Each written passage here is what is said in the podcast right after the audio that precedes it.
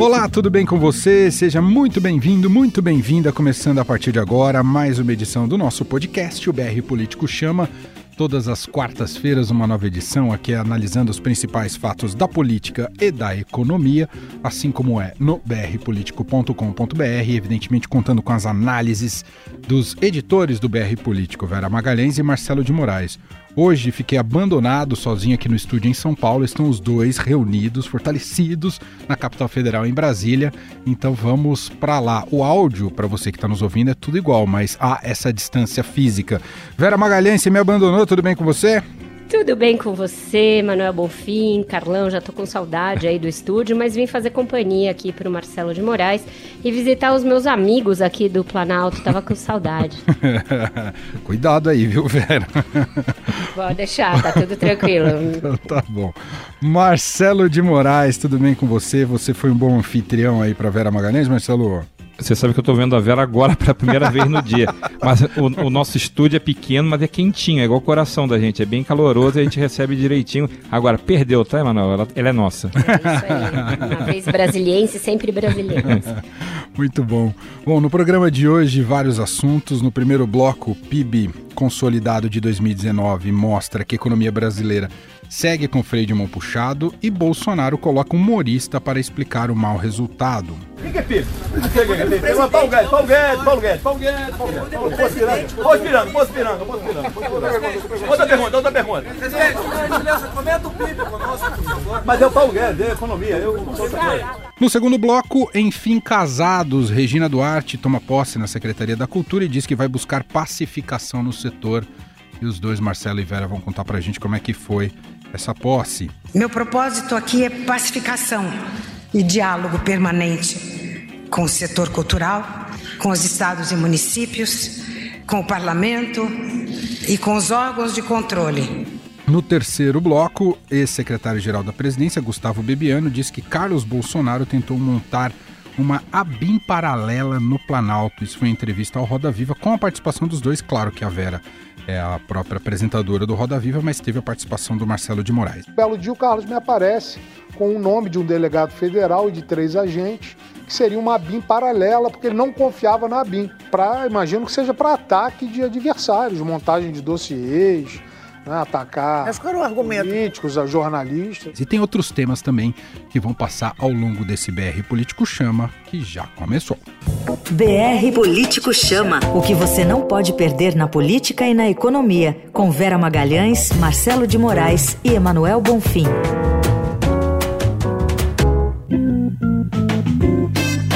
Bom, então nosso primeiro bloco do programa de hoje, o crescimento de apenas 1,1% do produto interno bruto em 2019 pelo IBGE frustrou pelo segundo ano consecutivo as expectativas de uma retomada mais firme da atividade econômica padrão se repetiu em vários anos desta década entre economistas, já há quem chame os anos de o ano na década 2010 de década frustrada.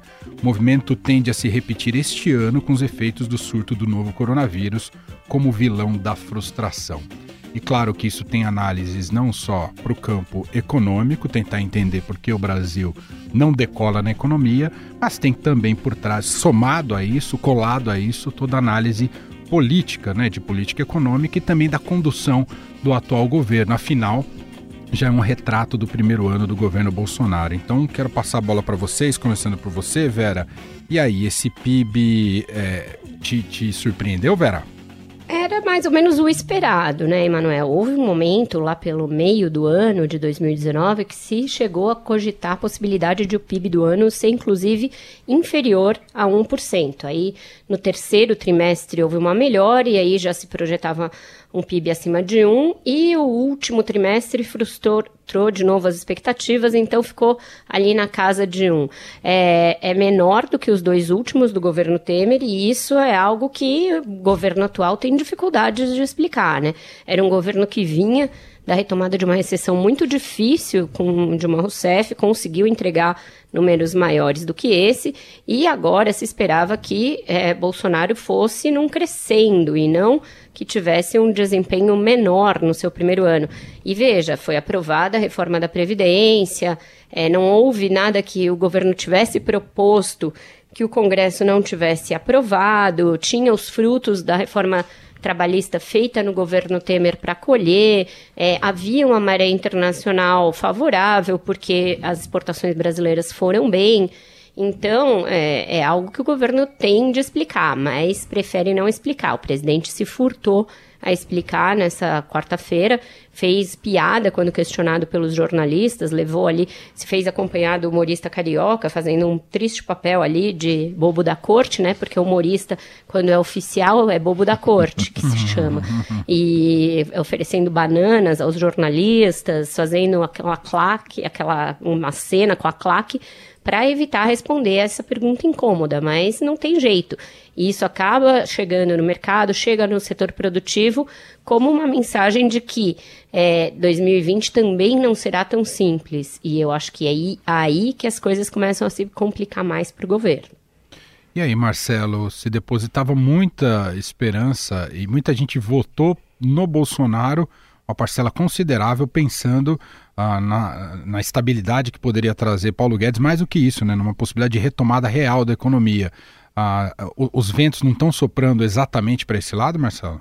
Não estão mesmo. Se você pensar que quando a gente começou o governo, no início de 2019, a previsão até de crescimento era de 2,5%.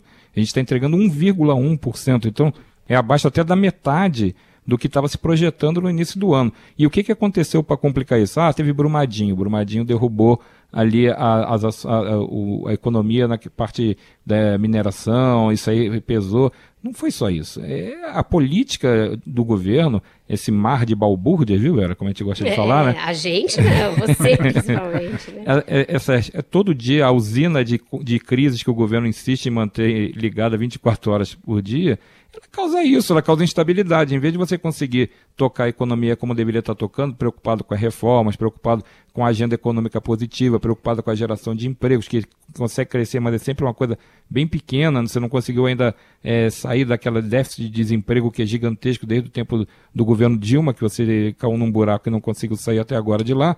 Então, em vez de se preocupar com isso, a gente fica se preocupando com muita bobagem.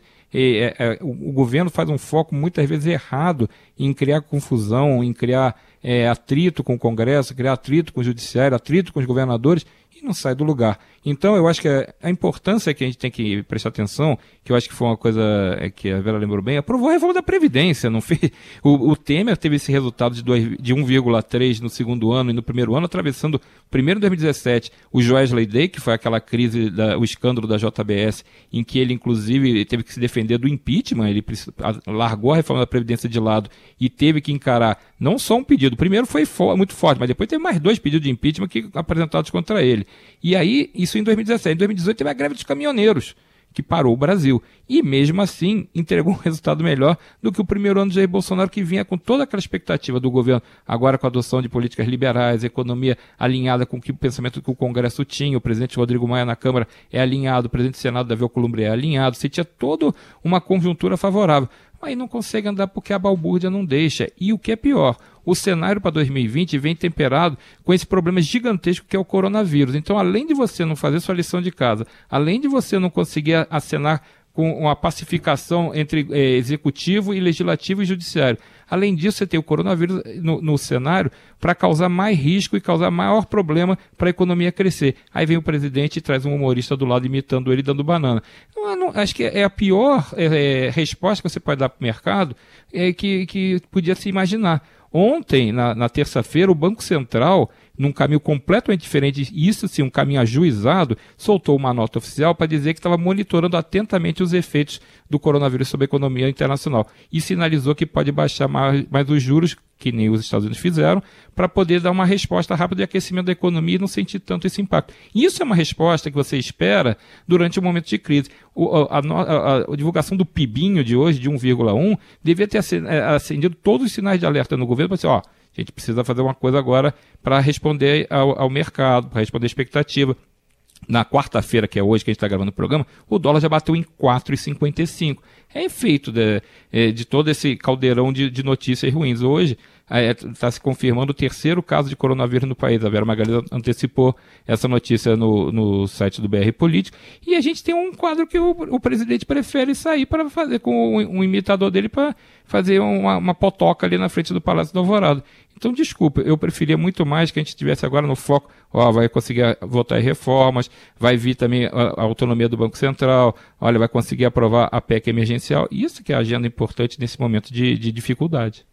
E Vera, só para fechar esse assunto de PIB, você vê uh, políticas econômicas nesse governo para tentar mudar esse cenário, termos um resultado efetivamente melhor de PIB em relação a 2020, Vera?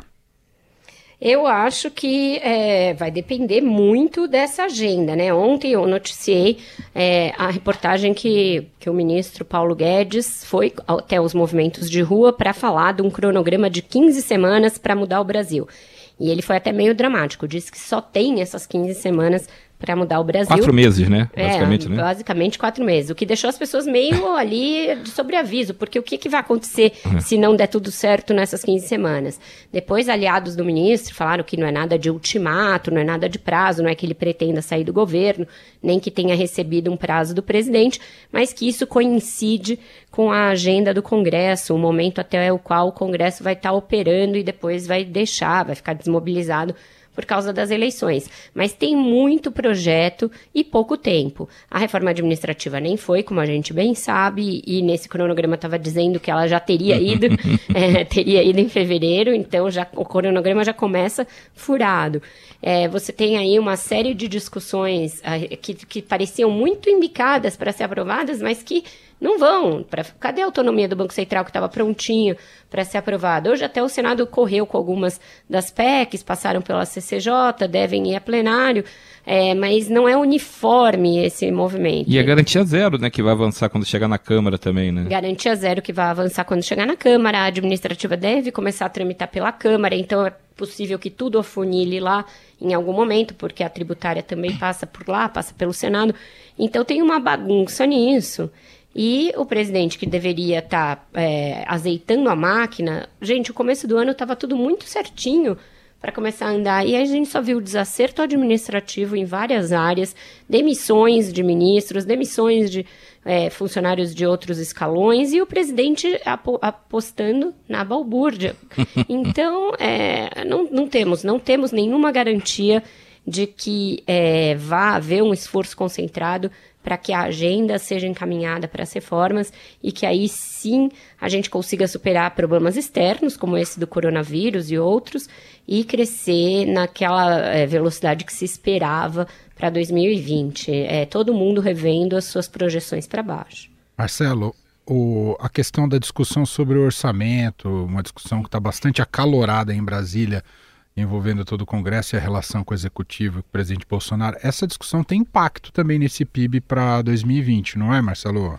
É, tem, tem impacto em tudo, inclusive no ambiente político também. Vamos lembrar que essa é, famosa discussão sobre como gastar as emendas do orçamento positivo tem 30 bi de emendas que estariam na mão do relator e que, pelo novo acordo que está sendo costurado, ficariam 15 bi para o governo administrar e outros 15 bi para serem rateados ali entre Senado e, e Câmara. É, isso aí gerou o famoso confronto do, do executivo com, com o legislativo e é um dos principais pontos da, que causaram a, a, convocação da manifestação do dia 15 de março contra o Congresso, contra o Judiciário, a favor de Bolsonaro porque o Congresso estaria chantageando o governo. Foi o que, pelo menos, o que vazou no áudio do ministro general Heleno. Então, é, fez um caldo de cultura para piorar ainda mais o ambiente, já não está fácil o ambiente, a, a, o governo já tem articulação política, abriu mão disso, ainda cria um atrito que coloca os nervos da flor da pele entre Congresso e Executivo, como é que você vai conseguir votar propostas importantes? Então, essa questão do orçamento, ela é importante, sim, eu acho que o governo podia perfeitamente é, colocar claramente que acha que o governo, que o Congresso está pressionando erradamente, está pressionando demais, está fazendo errado.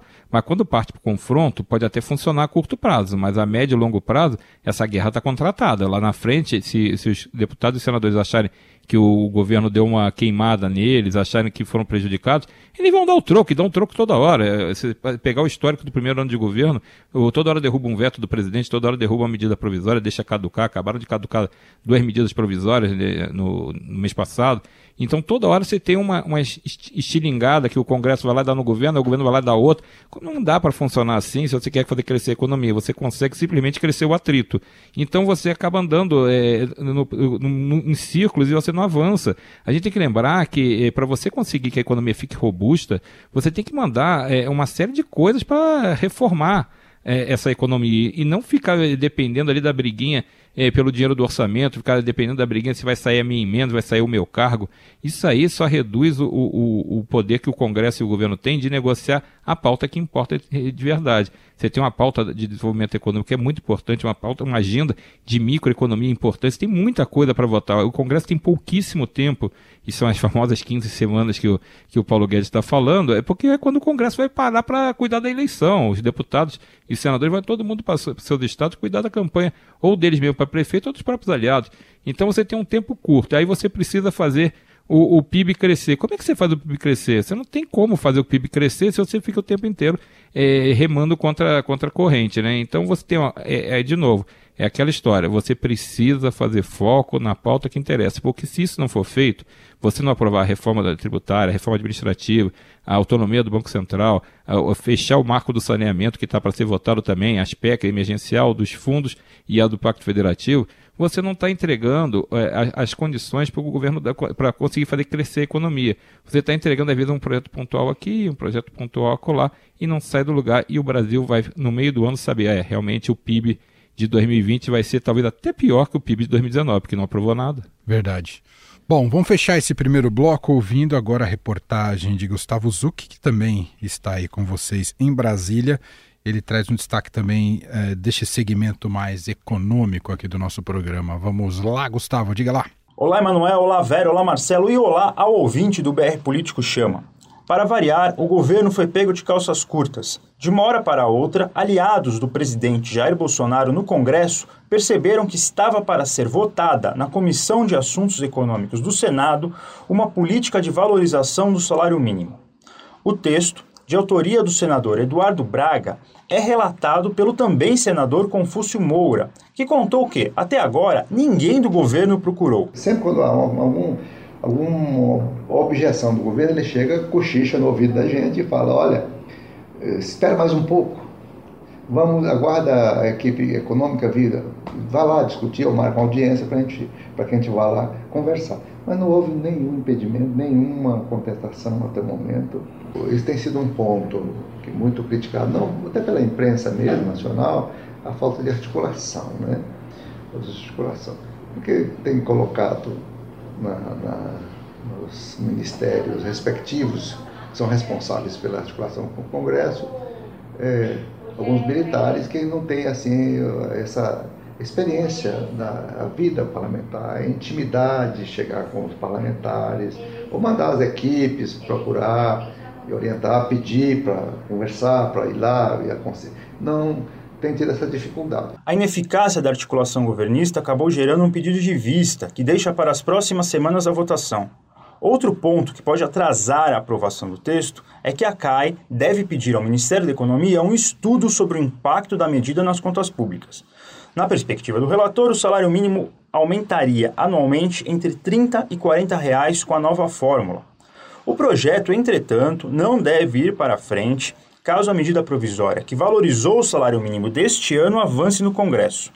Confúcio ainda afirma que não carimbará uma pauta bomba. Vamos trabalhar, tanto o nosso líder, os nossos dois líderes, que é o Fernando Bezerra, como o outro, nós vamos pegar as reformas e nada de ficar protocolando. É, é, cronometrar datas como a Simone Tebet faz na Comissão de Justiça. Ela tem o dia de começar e o dia de fechar. Ela vai pá, pá, pá, pá, e não dá brinquedo e vai liquidar a data, ela passa, já vai para o plenário, já vai para embora. Fico por aqui acompanhando outras novidades de Brasília. Um abraço e até a próxima semana. Muito bem, tá aí o destaque de Gustavo Zucchi, direto de Brasília. Vocês querem arredondar, arredondar algo do Confúcio? Eu gostei da explicação dele uh, sonora é, sonoplástica sobre a Simone Tebet, é tá, tá, tá, tá, não sei, papapá e tatatum e resolveu. é, o problema é que é, essa questão do salário mínimo pode virar uma pauta bomba sim, se ele for usado não para valorizar o salário mínimo, mas sim para fazer uma confusão é, do Congresso com o governo. O governo, é, Congresso quiser retalhar o governo, vai meter o, o salário mínimo daqueles que, impagáveis, né? Vai colocar um valor lá em cima, porque sabe que dá aquela ferrada nas contas é, do governo e não fecha, né? Então, eu acho que a grande preocupação é saber se vai ter uma construção de uma pauta de retomada do salário mínimo que é razoável e que, é, e que precisa ser feito, ou se vai ser só jogar um negócio para atacar fogo no parquinho, né? É. Confusão com Confúcio não é muito bom, né, Marcelo Vera? Eu não podia perder essa. Fechamos assim nosso primeiro bloco aqui do BR Político Chama, entrando agora no nosso segundo tema de hoje aqui do programa, a atriz Regina Duarte tomou posse nesta quarta-feira, dia que gravamos o programa, como secretária de Cultura do governo de Jair Bolsonaro, em cerimônia realizada na manhã desta quarta no Palácio do Planalto em Brasília. A atriz é a quarta ocupante do cargo em 14 meses. No discurso, Regina disse que vai buscar o diálogo e a pacificação do governo com o setor cultural. Ela disse ainda que sua gestão à frente da pasta tratará a cultura como geradora de emprego, renda, educação e inclusão social. Como é que se deu a alguém acostumado a palco e holofotes? Como é que se deu a performance da, da Regina Duarte nessa posse, hein, Vera? Eu estava lá, Marcelo, Emanuel, vinha a convite dela justamente. Para quem está acostumada a palco, a estreias e a performance, ela estava muito nervosa. É, afetou ali bastante emoção também, embargou a voz algumas vezes, mas chegou a interromper o discurso para respirar de nervoso, se referiu a Jair Bolsonaro como um querido amigo, disse que eles têm momentitos de muita alegria juntos e que eles dão risada juntos, que tem uma leveza. A gente olha para o Bolsonaro, a gente vê essa leveza. Né? É uma coisa que transparece ali. E aí fez um discurso bem superficial, falando da cultura como a identidade de uma nação e tal, mas dizendo que ela tem de ser descentralizada e desburocratizada e foi seguida pelo presidente, que, a meu ver, deu um alerta. O dia de hoje, essa quarta-feira, começou com a Regina Duarte sob saraivada dos próprios aliados do presidente, não da oposição. Ela já teve de enfrentar o Zé de Abreu com aquelas grosserias absurdas lá atrás, e agora está se vendo de, é, cara a cara com Olavo de Carvalho, né? Ou seja, é uma dupla quase Godzilla versus Predador ali. E, e, a pobre da Regina no meio. O Olavo falou já um dos seus palavrões, dizendo que fez é, enfim, cocô, só que ele não falou cocô, de apoiar a Regina. Por quê? Porque ela demitiu vários olavetes que tinham sido colocados nas estruturas da Secretaria de Cultura pelo Roberto Alvim, o secretário que caiu pelo vídeo da, de apologia ao nazismo. Ela tirou, inclusive, o ocupante da Funarte, aquele que dizia que o rock é coisa do demônio. Mantovani, né? É, exatamente, Dante Mantovani. E é, entre os que ela pretende designar, ainda não saíram as nomeações no Diário Oficial, é, os Olavetes já estão mapeando e dizendo que há pessoas com ligações à esquerda. E, diante disso, Bolsonaro usou o discurso de saudação dela para dar uma espécie de chega para lá na secretária. Ele falou: Olha, Regina, você tem carta branca, vai montar seu time, porém, eu tenho direito a veto. E eu já usei esse direito a veto em vários ministérios. Isso é até para preservar o ministro, que às vezes não sabe quem está nomeando e tal. Então, a gente pode assistir aí nas próximas horas a algum tipo de veto por parte do Bolsonaro de pessoas que tenham antigas ligações com a esquerda na área da cultura. Então, achei o discurso dele um pouco balde de água fria. Além do fato de que, é, enquanto ela falava em conciliação, ela mal sabia, provavelmente, mas poucos momentos antes o presidente tinha feito seu showzinho ali na frente do Palácio da Alvorada e, de novo, é, tentado humilhar a imprensa, tentado constranger a imprensa. Então, é, não parece que Bolsonaro queira essa conciliação. É, foi editada uma cartilha de procedimento com a imprensa, dizendo que não é adequado confrontar pessoalmente os jornalistas, mas o presidente segue fazendo esse tipo de pirraça. Então, é, conciliação e diálogo não parecem ser as disposições do Bolsonaro nesse exato momento. Ou seja, Marcelo de Moraes, ainda um grande suspense como é que vai ser, ainda que se fale em cheque em branco, como vai ser a condução de Regina Duarte no setor, na, na gestão da cultura, certo, Marcelo? É cheque em branco, mas é pré-datado, né? É aquele que você pode segurar ali depois pega de volta, né? E eu acho que já tem até um. um ele já tirou um dos, do cheque em branco que ele tinha dado quando ele não deixou de, de a Regina Duarte de desnomear, demitir o presidente da, da Fundação Palmares, o Sérgio Camargo. Que a, a Regina também gostaria de ter tirado ele e o Bolsonaro segurou. Já tinha feito até elogios públicos a ele.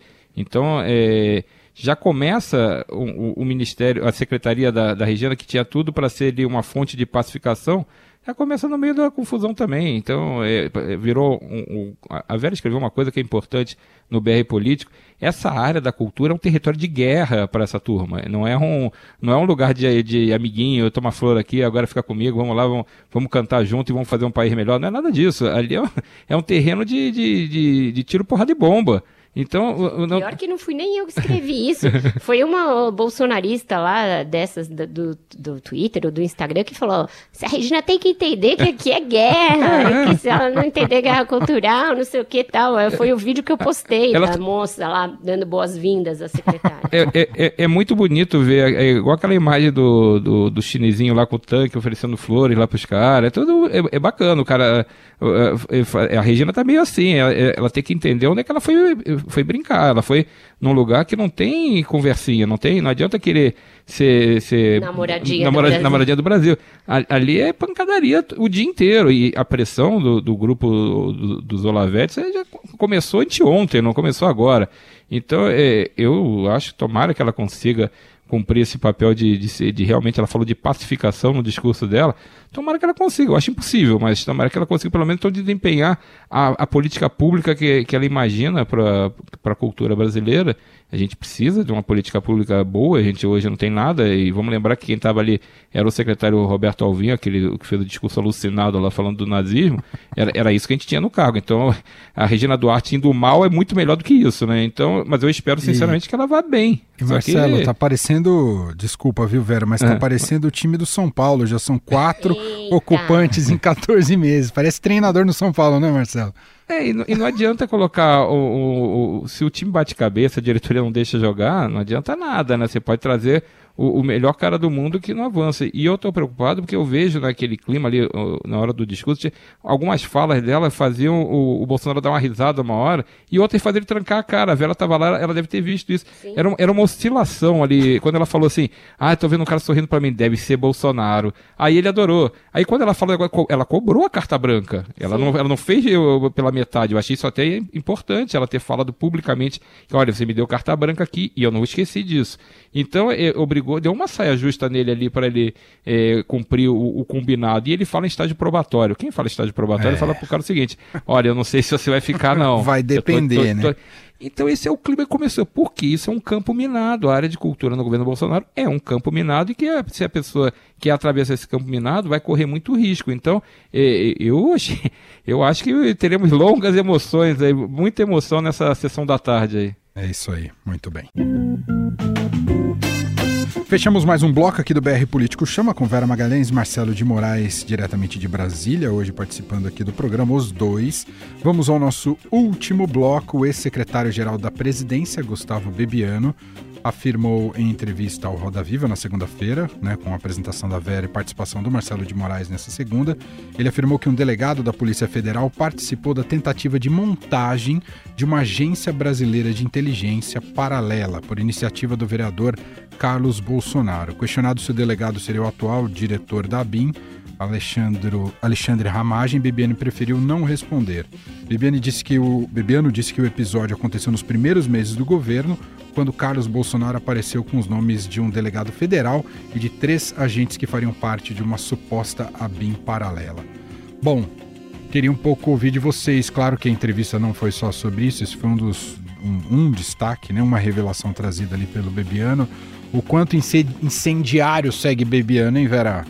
Ele sempre fala muito e mostra pouco é, material, pouca comprovação. Nesse episódio mesmo, nós, ali durante o Roda Viva, questionamos se seria lícito ele jogar uma bomba dessa magnitude no ar. E sair e, correndo, né? É, e sair correndo. Basicamente, Ninja. não dá os nomes.